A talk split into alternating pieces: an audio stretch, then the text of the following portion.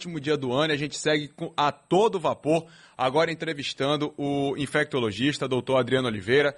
Doutor Adriano, um prazer falar com o senhor novamente, mesmo nesse momento delicado que a gente está atravessando, e é preciso que a população esteja sabendo de absolutamente tudo, para que a gente tenha noção né, do real perigo, principalmente quando a gente recebe essa notícia de um navio com pelo menos 68 passageiros infectados com a Covid-19. Doutor Adriano, bom dia, seja bem-vindo à Conexão Sociedade. Muito obrigado já de antemão pela sua participação.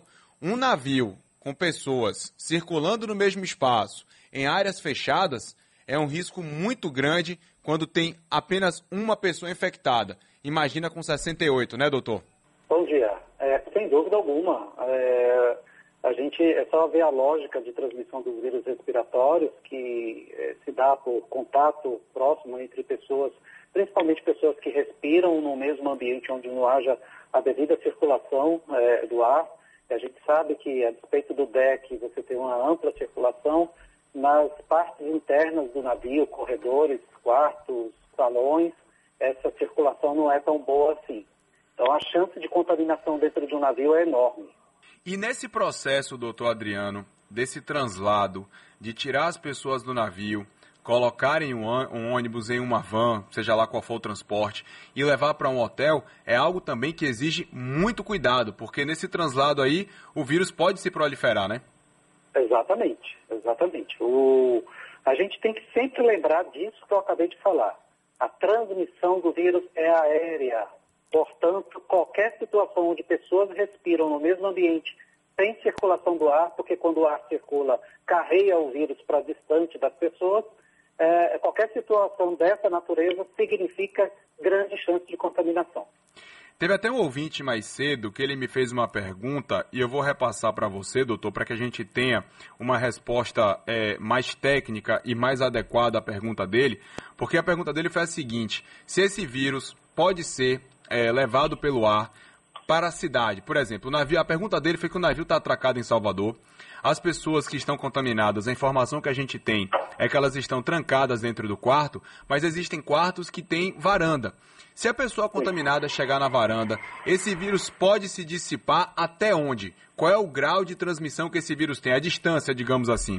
Uh, não, não, graças a Deus as coisas não são dessa forma, porque senão seria uh, uma epidemia muito pior. É, o vírus ele precisa ter um certo número, uma certa quantidade de partículas virais em um determinado é, volume de ar para que haja uma, uma, contaminação efetiva. Um único vírus entrando na, na, na, árvore respiratória de uma pessoa dificilmente vai, conduzir, vai conseguir produzir doença. Você tem aquilo que a gente chama de inóculo, ou seja, é, a quantidade de vírus que atinge o corpo da pessoa para que efetivamente haja uma infecção. Então, no momento que uma pessoa dessa respira numa varanda dessa e o ar passa ali, esse vírus todo é diluído na atmosfera e não dura muito tempo, ele morre, e isso não significa que a cidade inteira vai ser contaminada por um navio que acabou de ser atracado por essa, é, no nosso porto. Não por essa via. Agora, se essas pessoas do navio saírem e circularem na cidade, sem dúvida alguma, a chance de contaminação pessoa a pessoa acaba acontecendo. Doutor, aproveitando que o senhor está aqui com a gente, uma última pergunta. A gente está vendo, infelizmente, a incidência, né, não só de Covid, mas também do surto gripal em crianças. E a gente está vendo que a taxa de ocupação dos leitos de UTI pediátricos está em 95% aqui em Salvador.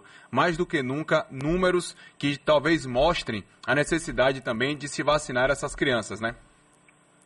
É, a vacinação Infelizmente, a vacinação, vacina é, o, é a terapêutica que mais sofre uh, com notícias falsas que eu já vi.